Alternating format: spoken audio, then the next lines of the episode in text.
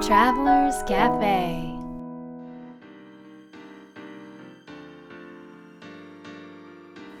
ライフトラベラーズカフェへようこそ松田美弘です。若菜です。今週もバイロンベイにいます。はい。こちらは暑くていいですね。あのー夏？終わり、まあ秋？でも結構暑いよね日差し暑いねよ。雨降ると涼しいけど。なんかねあの12月にも来たんだけど、うんうん。12月より海があったかい。ああすごい。それはいいことじゃない。のでもうずっと入ってたい。入ってたい。僕今日ももう海に行きたい。行きたい。けれど山にいます。はい山あの先週出演していただいた高幸さん篠さんご夫妻の、えー、ドマカフェ？はい大人気のドンマカフェにお邪魔しています。そしたら今日もですねはい。美味しくて美味しくて。ねなんか朝朝も昼も今からだいたい3時間で2食ぐらい食べる予定でございます。はい。はい、それで、えー、と今回は、はい。い、つもねあの僕たち2人で旅してんだよね、そうそうそう基本的にね。うん、ただ今回はとてもこのバイロンベイがすごくいいなと思ったので、えー仲間も呼びはい。みんなでバイロンベイ集合でって言ってうん集合してます、あの素敵な一軒家があって、うん。あのそこをねみんなで借りてですね、うん、あの過ごしてるんですけどどんな風に過ごしてるかというとはい。えー、っと今6人かな？そうだね。6人なんだけどもそれぞれバラバラで。バラバラっていうのはそれぞれが過ごしたいように過ごしてる。そうねまあ出かけたりする一緒にご飯食べたりはするけど、うん。寝てたい人は寝ててで起きてたい人は起きててみたいな。朝散歩に行きたい人は散歩に行って。風呂入りたい人は風呂入って。海に行きたい人は海に行くと。そうそうそうでも夜はあ夜っていうか夜ご飯か。うん。夜ご飯はみんな大体一緒だね。そうだね。だ生活のパターンとしては朝すごく美味しいあのトップショップっていうあのカフェがあって美味しい。美味しいね。あそこのパニーニは世界一美味しいと。今のところ今のところ。本当に美味しいよね。本当に美味しい、コーヒーとか飲み物スムージーとかコールドプレスジュースもすごく美味しいしとってもねあの、うん。おしゃれで雰囲気が良くて、うん。お客さんたちも素敵なお客さんがたくさん来てるところなんだけど、車でね何分ぐらい3分ぐらい？3分ぐらい。すごい近くにあるからみんなでまあ朝9時ぐらいにのそのそと出かけていって、はい。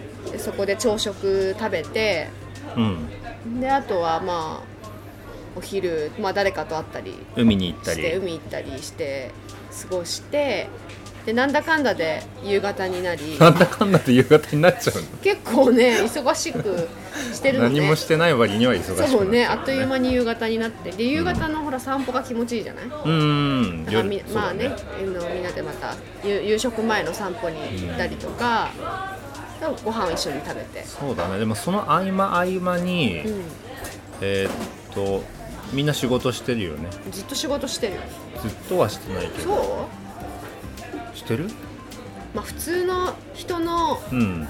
まあ要はそういうあ分かった普通の人に比べるとうん。してないけど、若菜に比べるとずっとして そんな私が全然仕事しない人みたいな人聞きの悪い。そうじゃなくて時間じゃないでしょ？うん。時間じゃないから、まあ、要はパソコンに向かってるっていう、ね、あそうそうそうそうそうそうそう、はい、でもまあこうやってなんかみんなで暮らすのもね面白いね。面白い。今回そう Airbnb でね借りたんだけどね、まあのど夜のさ、うん。あれみんなで過ごす時の、うん。あのご飯の時間ご飯が終わった後の話が楽しいよね、みんなおあー酒とか面白い。飲みながらの、うん。そああいうのっていいよね。ういいよね、で今回はその高幸さんのね、えーご紹介で、はい。まあ、ご縁をつないでいただいて、えーバイロンベイン在住のヒーラーのはい。方に。そうですね。バイロンベイはヒーリングで有名なス街ですから。ピリチュアル、うん。うん、里見さんですね、はい。ヒーラーの人方ってまだ出てないよねラジ出てないよね。みんななんかそういう能力を持ってるんだろうけど、オうんうんうん。でもそうだね。初めてだし、うん。は何より、うん。あの話が聞けるの。どの話？ヒント。はい「ハリー・ポッター。おおどんな話か」だからと。ヒントね出したの。だからどんな話が 楽しみにって言おうとしたの。あそうなの？はい、ということで、はい。さとみさんに会いに行きたいと思います。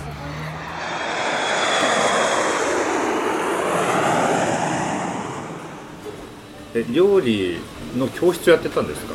あもうそれ本当に過去の話で、うんオーストラリアにさいあっていうか日本の時からかな。うん。教室ではなくてうん。もともと私はこういうヒーリングとかを日本でもやっていてヒーリングとかやってたんですね。でそれで料理って、まあ、全員お料理をするかしないかにかかわらず食べなきゃいけないじゃないですか。うんうん。買おうが何しよううん。が、と思いそれであ食べ物を通して自分自身のの深い部分に触れていくっていうこともちょっと傍らやってもいいかなと思ったのがきっかけで。おというーのがマクロバイオティックのね方に私はす、マクロバイオティックにすごく縁があって、うん。自分はどっぷりは言ってないんですけど、うん。基本的に。とにかく縁があったんですね。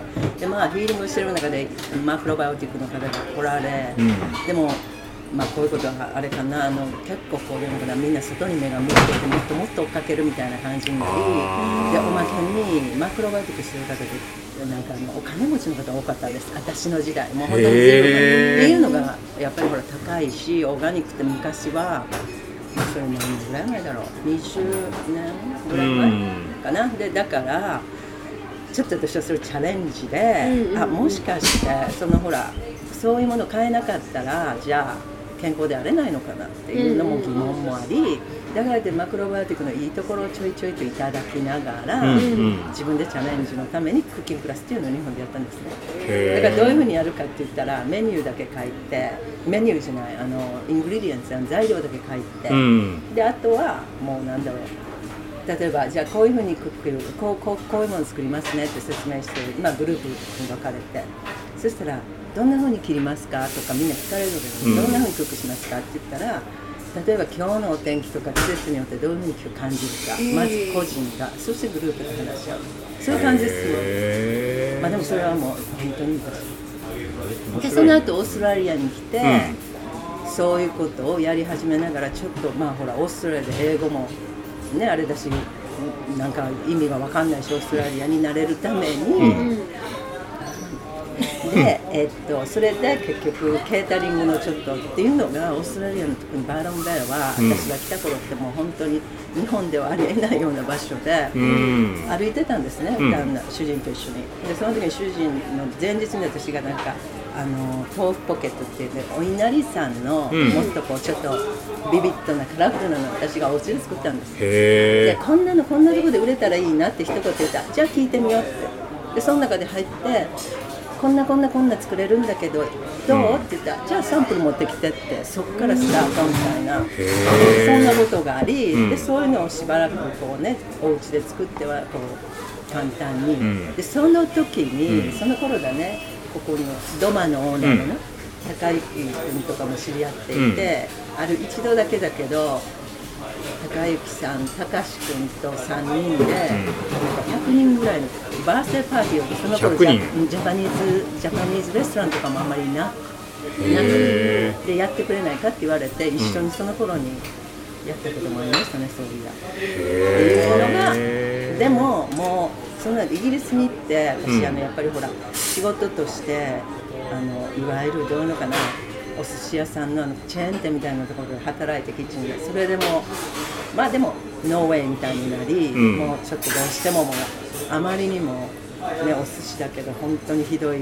扱いで。うん。でそれをきっかけっていうかまあでもそれもほらいわゆる流れかな、うん。それによってもう本当に完全にクッキングから私もまるっきり興味もなくなり。そうなんですうん、だから今でも別にでクッキングクラスもだからバイロンベルもしてたけどしてくださいって言われてうんとか言いながらやっぱり最終的に自分でノーっていう。すんごい準備も大変だし。だからもう今は本当にだから何かがよっぽど何かがないとし、うんうんうんねまあ、お家でそれをするとかそんなの。はねですんごい時間がいっぱいあったら、うん。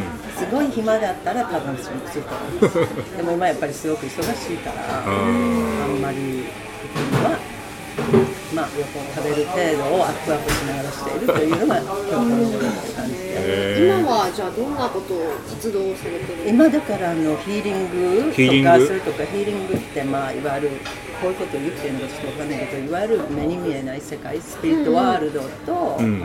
共にコネクトして共に働く。まあいいやスピリットワールドとこの世界にトランスレーターみたいな簡単に言うと。でそれがいわゆる、うん、それプラスねヒーリングをしたりそしてスピリットガイダンスでまああれですねこあの会話によってするのとか、実際ヒーリングっていうのはまあまあすごくいろいろんなあれがあるんだけれどもいわゆる私のワンのガイドさんだから一人のガイドさんとそしてチームのガイドさんが近くに来てその方へあれするあのリングする。私はまあ基本的には間にいるっていう感じでいうようなことをやりでプラス今のところ1ヶ月に1回のペースでまあ3つクラスがあるんですけど、ん。ビギナーインターメディエット、まあ、初級、中級、上級ですよね、でメディテーションを通して気づきのクラスみたいな。うんうん自分自身の深く魂にまあまあいや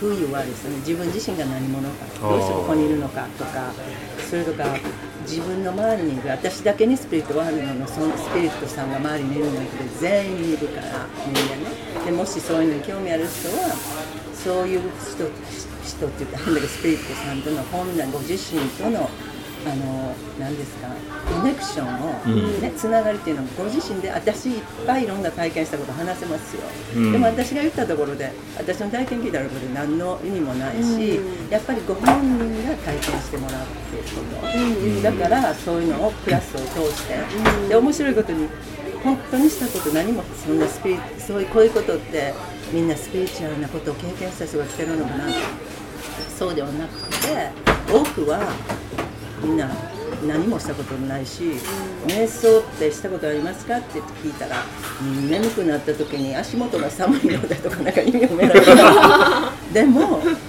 ていうのがそういうモードでやるから、うん。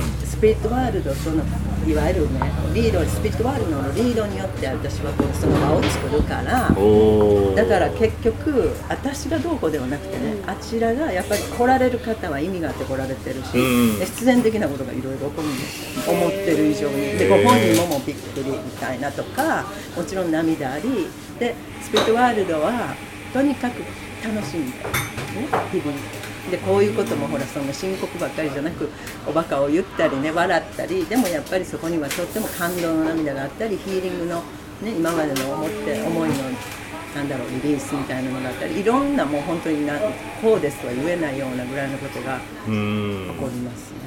うん、っていうようなことをやっててで去年うにん初めて日本でワークショップしたんですあそうなんです11月。うん。で今年もまた11月にしようと思ってるんですけど、うん。でおまけにこの5月にバイロンベイでうん。ワークショップで、まあ普段来られない方とかにって思って2日間のね、うん。だからちょっと集中のワークショップみたいなのをやろうと5月に。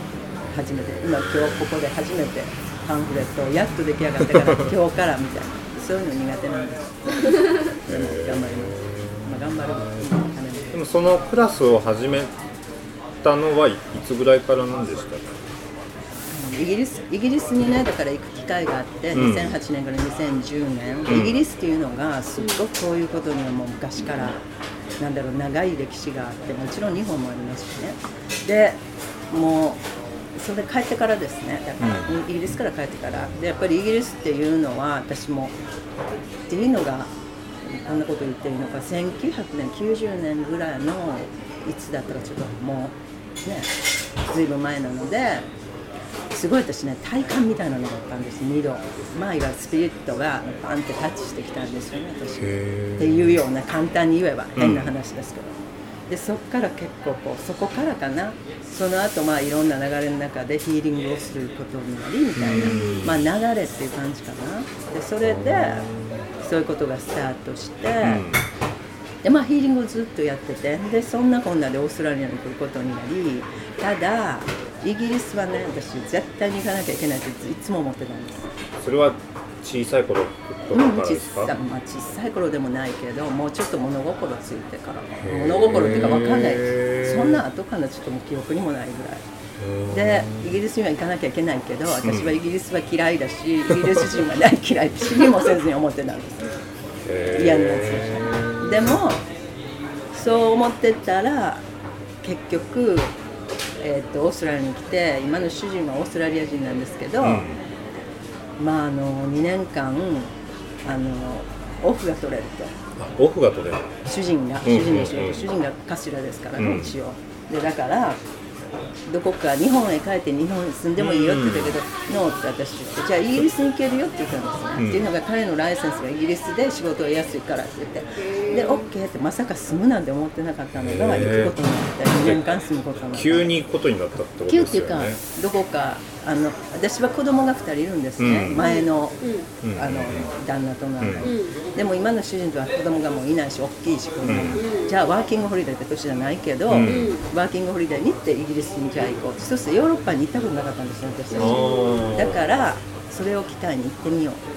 ということで行ったんです、うん、でそこからまあもうイギリスに行ったらもうね誰がイギリスが嫌いで誰がイギリス人嫌い。もう大好き。大好き。もう恋に落ちちゃって大変。もう学ぶことはいっぱいあるわ。で偶然ってなくってうん。とにかく住んでるところ住んでるすぐそばにうん。アクセスできることもありそこでヒーリングもいまいちやってたけれどもいわゆるイギリスってそういうあのヒーリングアソシエーションというのがあるんですね。でそれっていうのが過去にねハリー・エドワーズってすんごくねもう本当に素晴らしいヒーラーがいらっしゃって、その方が創始者なのかその人が最初のメンバーって書いてるけど本当にもう多くの人を助けたハリー・エドワーズという方がいてでその方が作ったこうナショナル・フェデレーション・でスピリチュアル・ヒーラーズっていうんですけど、ね、そこで私も最初行ってでこうパブリックでねイギリス全土でヒーリングってまあいやほらどこかの町でちっちゃな村でそういうところがあって誰でも行けるっていう感じなんです。うーん。ヒーリングが受けれる。ヒーラーの人がいてそこでみんなヒーリングを受けれる。そういう村みたいなうん。あの全土に。どこにでもあるんです。どこにでもある。まあいいやお地蔵さんがあの日本のどこにでもあるような感おヒーリングを学ぶっていうよりは覚ののまずは受ける。受ける受けれるんです。だからパブリックでドネーションだけで、うーん。あの誰でも行ってお金があろうがなかろうが。でなんか聞くところこれは分かんないけどいわゆるなんだろうイギリスっていうのはやっぱりこうそういう西洋医学っていうのがあんまりこうやっぱりすごく高かったりとかでアクセスできないからそういうことが発達したっていうのも聞いたことがあるけど事実かどうか分からないですね。でだからそういうことがあったりとかそれプラススピリチュアルチャーチっていうのがあるんですね。スピリチュアルチャーチスピリチュアリストチャーチって呼ぶんだけど、うん一応どうなんだろう最近宗教とか言ってみたりでも言ってなかったりでも私は宗教とかっていうよりいわゆるスピリチュアリズムって日本で原さんとかがちょっと話したりもして、彼もちょろっと行かれたり、でそういうものがあってでそれもまたあの町内会どこにでもあるという感じで、えー、そんなにうんあるんですね。普及してるんですね、うん、でそれはもう本当に長い歴史があってでだから私すぐ近くにそれもありだからまずはそのヒーリンググループに行ったらこれもまた本当に偶然はないだろうと思うけどそこのオーガナイズしてる女性がすごく日本人のことをいいように思ってくれてうん。私なんてどこから来たやつかも分かんないのに受け入れてくれて、で私ヒーリングやってたんですってじゃああんたここでしなさいって普通ありえないですえ。でやらせてもらった。ー、え。でも私はやっぱこれはあれだなと思ってやっぱりライセンスをねちゃんとほらうん。トレーニングあれするべきだって勝利スペクトだしやっぱりね自分だけができるからそういうもんじゃないと思って、でそこでちゃんとお勉強を2年間かな、なんかこうそういうこともやりながら、うん。でその方でそこはねいわゆるねイギリスっていうのはもうすでにね、うん。病院でヒーラーがお金をいただいて払っあお金をほらまあいわゆる仕事としてヒーラーが病院で働いてるっていうことはすでに始まってるんですね、うん。全部じゃないけどそういうことに駆使した方もいらっしゃってだから私はそっちにいる間にそういう人のワークショップに行ったりとか例えばがんでがんの方へのヒーリングとかそれとか亡くなる方へのヒーリングとかそういうことも勉強したんですね。でプラスそれとはまたでもこのアソシエーションというのは一切ねスピリットもなし、ね、一切何もなしで単純に宇宙の源につながってそして自分がなんだろうそのエネルギーを自分エネルギーが自分を通して流れてきてその必要なところへ行くんですっていうののみスピリットもなければクレアボヤンってほら見えるとかね聞こえるとか一切なし。っていう感じのものなんです。っていうのも病院に入っていわゆるそういう西洋医学のメジャーなところでそれはいきなり「あんたスピリットはここにいて」なんて言われたくないとも思うんですね傷んでる人も。だからそれはなしと、うん。でまあそれを最初やそこでやりながらそのスピリチュアルチャージっていうところに私はそれもまた1週間に1回ね夜にオープンサークルってあってそういうミディアムって霊媒ですよね、うん。霊媒の方がリードしてそういうことをに興味があるとかそういうのを自分の開発したい人っていうのがいけるんですよね。でまあワークショップとか。でそれに私は毎週参加しプラスねあのカレッジがあるんです向こう。へ面白いでしょ？ロンドンの方が。だからロンドンの方がアーター・フィンドレイ・カレッジって言ってでそれって世界中からこういうことを興味のこういうことに興味のある人が行くんですね。来られててまあヨーロピアンとか多くてアジア人はすごい少ないですけど、うん。まあそれがそういうところがあり、でそこっていうのはもう1週間単位でねずっとフルオンでずっとコースがあるんです。いろんなそれはメディアムシップっていうのはほら霊媒のねいわゆるとかヒーリングコースでそういうのがあってで、まあ、イギリスの私は最後の1週間に初めてそこはもう敷居が高かったから自分にでも行ったんです。うん。でそれがまあねいろんなことやりながら。でこっちに戻ってきてもずっとこう週年に1回ぐらいのパターンずっと戻っていっててこれとこれとこれをやりたいみたいなコースをね自分がこういうことを学びたいっていうことがあったから、うん。でそれが今何がえーっと2年ぐらい前が最後かな11月。2年じゃない1年1年半ぐらい前に行ったのが最後かなみたいな今のところね、まあ、またいつかっていう感じでだからそういうのを勉強しながらみたいな。でそういう、ね、勉強ももちろんしながらでもほらできることをやっていくみたいな感じで、こういうクラスも始めたりっていうようなまあゆっくりとそういう感じでみたいな教科の。そのコース、まあ、例えばカレッジとかあるってことは、カレッジ一つだけですけど。あの誰でもというか誰でもできるようになる感じなんですかね。Well そこが難しいところで分かんないんですよ私は。でも行ってねうん。中短の先生で行っててか1週間のコースも朝のうん。9時半から夜の9時半までみんなヘロヘロでずっとそういうことやるんですね。でその間にプライベートでね個人のセッションが受けれるんですお金を払えば。うん。で私はいつもほらオーストラリア組んだりから行ってるから絶対に23人の人に受けるわけです、うん。っていうのがヨーロッパのコンチネントの方いますよね。おあのなんていうのヨーロッパ大陸の人は近いから、うん。しょっちゅう行き来するけど私なんてしょしょっちゅう行けないから、っていう感じで。でもね中短の先生によ先生によってはねあなたにギフトがあるかどうかはっきり見ますということ先生もいらっしゃるんですよプライベートセッションでギフトがあるかどうか。ギフトがあるっていうのはどういう意味ですか？っていうのはそういういわゆるそういうセンスがあるかっていうことを持って生まれたものがあるかどうか、これはこういうものだとか、うん。っていうことをはっきり言われ、とか例えばそこで一緒のお部屋になった人なんでね、オランダ人の最後に私一緒になった人も結構彼女もいろいろ問題あってあの、えっと、オステオパスじゃないわ。なんだっけ。ナチュラパスじゃなくてリズモニア。なんだったっけえーとまあまあそういう何かのセラピストの方で、うその方はしょっちゅう戻ってこられてでも私はねもうあなたはここに来る必要はないと言われたって言われて言わだからそういう方もいるんですね。ででも、うん。そんなことは私はケアしないで私は来るんだよって来られてるまあもちろん誰でも行けますよね。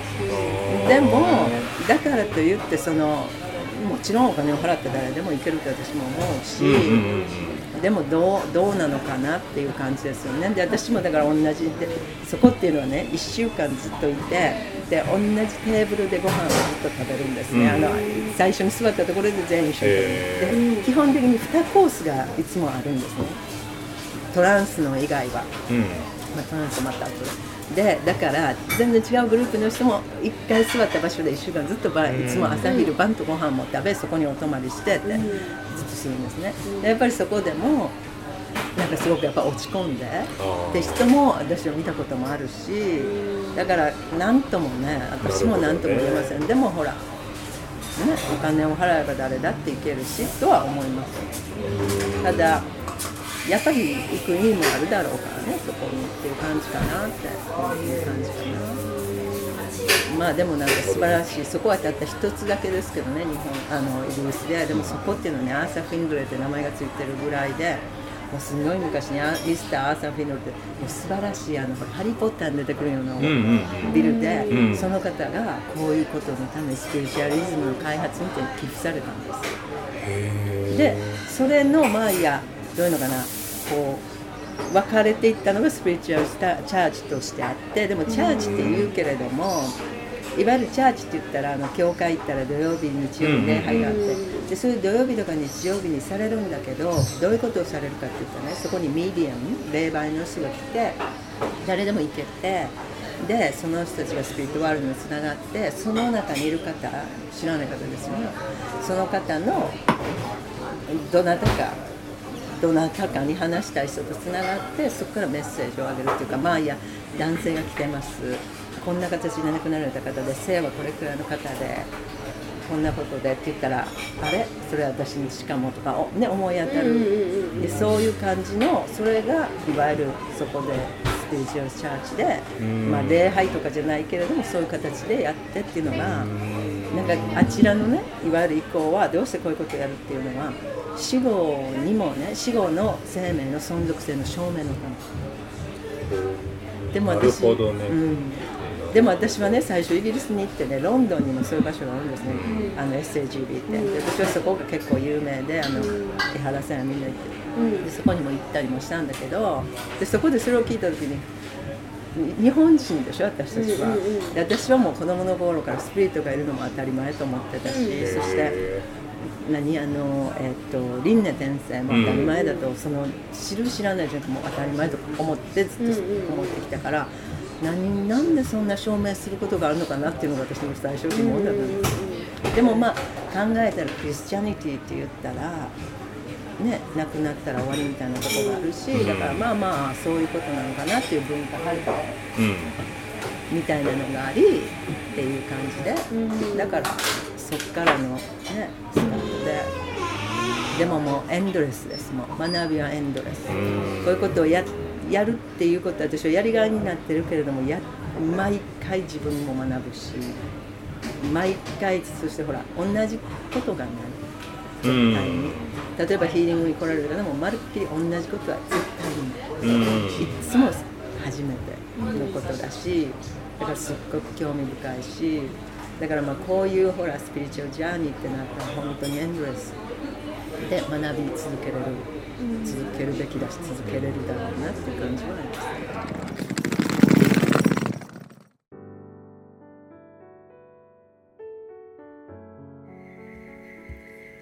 いやいい話だったね。そうですね。今までのゲストの人とはうん。ちょっと違う、違う？スピリチュアルな？まあ初めての初めてのね。こういうねスピリチュアルなトークは初めてだったんですけど、うん。ミヒはいかがでしたか、僕はねまあいろんなびっくりしたというか初めて聞く話もあったんだけどうん。でもうんなんか勉強しながらできることをやっていくことが大事っていうふうにねこのスピリチュアルなことをうんうんうん大学で学んで、うん。でもその、ま、学んでるだけじゃダメでそのやできることをやっていくことが大事っていうふうに言っていたことがすごく心に残りましうた。ん。なるほどね。スピリチュアルの話は分かりましたか？もちろんです。怪しい。つながりました。怪しいです まあな何事もねこうインプットとアウトプットは一緒でやっとセットかなと思うので、アウトプットしていくことが大事ですね。うんそうだねはい。はい岡名さんはいかがですか？あのーまあ一つはあの魔法学校の話が面白くてあ面白かった本当あるんだね。ロンロンドンっていうかねねイギリス全体に、うん。そういう、まあ、ヒーリングを受けれるヒーリングも受けたり、学んだりできる、ん。あのまあ、要は施設とかチャーチとかがうんうんうん。たくさんあるっていう、うん地域ごとにあるみたいな話がすごく、あの面白くって、うん。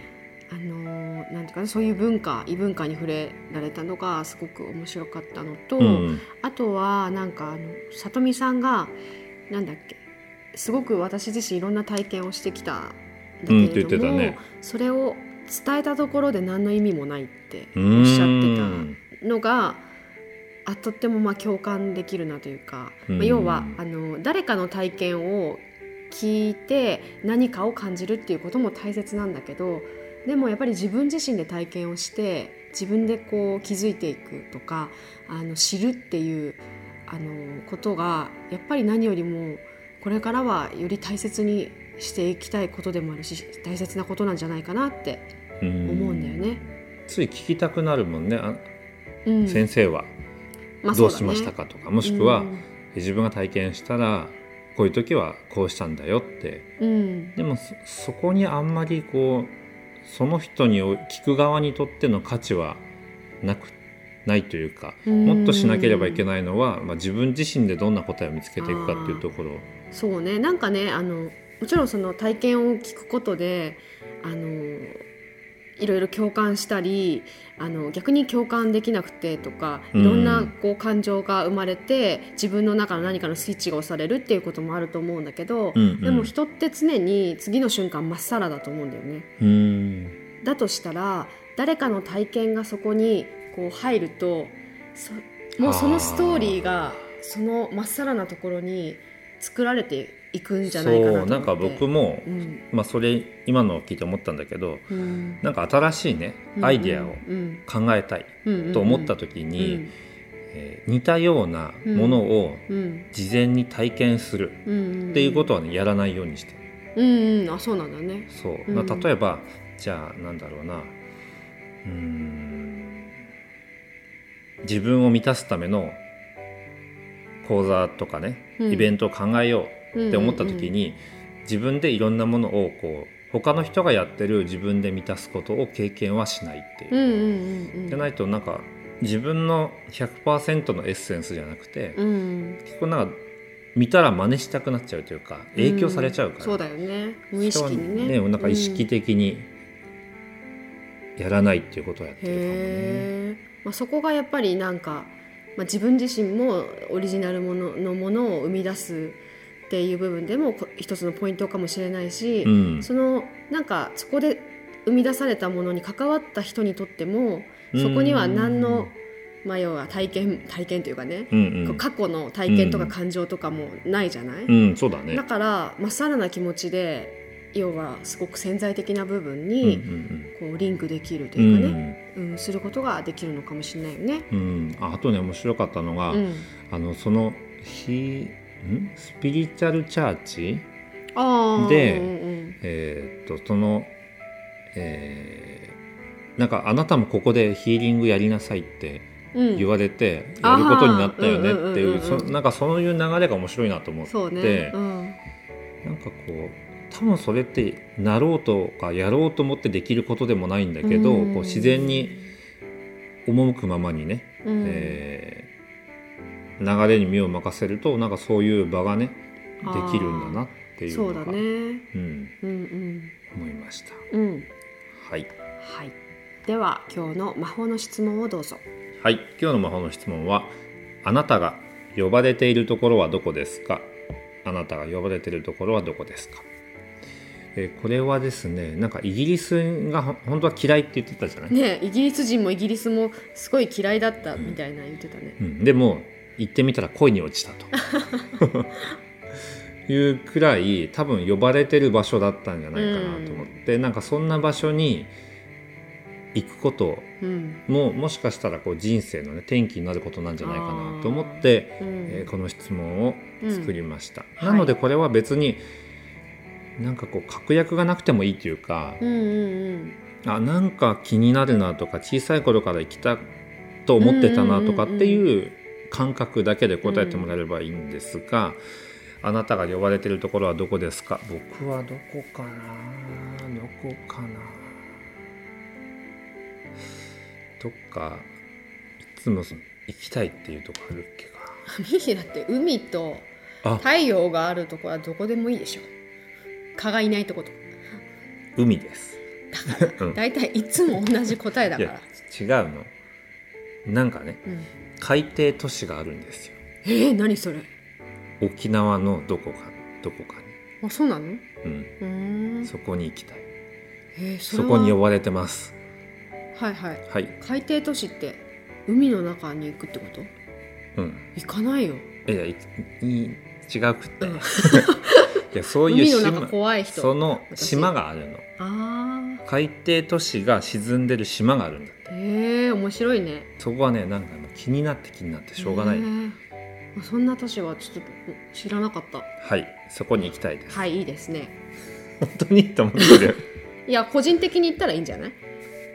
はい若菜さんの答えをどうぞ、いや私はねあの小さい頃からうん、呼ばれてるかん呼ばれてるというかすごく気になってたっていうかね、うん。とってもいい感じがしてやっぱりアメリカだったんだけどだから今はもうアメリカはす好きなうん。国ですけども、うんうんでも今はなんかベルギえ？ベルギー？ー A でしょ？ちょっと今も私も A なんだけど。ベルギー？ベルギー。チョコレート？うん。へえなんかねベルギーが気になる。国国？国です。わかりました。わかりました。行ってみましょう。はい。なるほど。というようにですねまあこれも身近な人とかね家族でやってみても面白いかもねこの質問、ねこれでもさうんあのその呼ばれてるっていうのは、まあ、要は気になるみたいな。よくその国のことは分かんないし、そこに行って自分がどうなるか分かんないけどなんか気になるみたいな場所は、うん。やっぱりなんかあるよね。なんかあると思うよ。今までまあいろんなところに行ってるけどさ、あそうそう。なんか今まででうん。振り返ってみてご縁がどんどんできてるとこってうん、なうんなんか行こうと覚悟を持って行ったっていうよりも、うんうんなんとなくこそうそう。う呼ばれてる感じで行ったところの方が。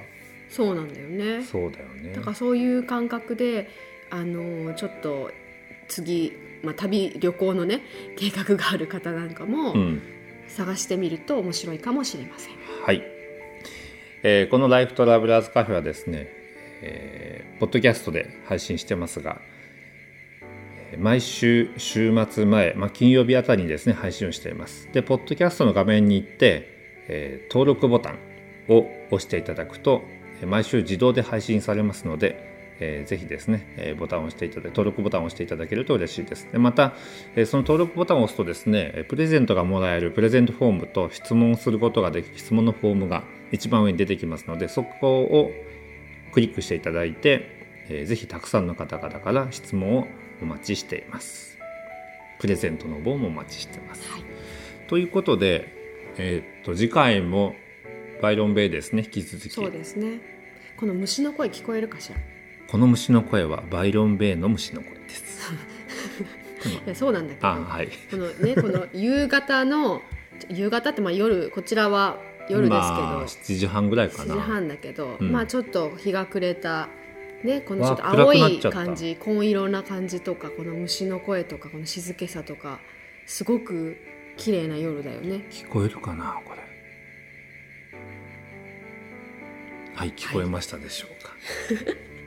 あえー、とそれで来週もバイロンベイで、来週はですねよりスピリチュアルなあ話に、話が聞けるんじゃないかなと思うので、えー今までね、まあ、そんな話を聞いたことがなかった方も、うん。うんえーよりそういったものに興味がある方も、うんうんうん。えーぜひですね次回の放送を楽しみにしていただければと思います。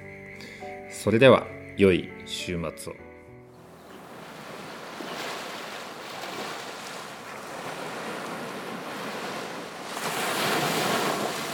Life Travelers Cafe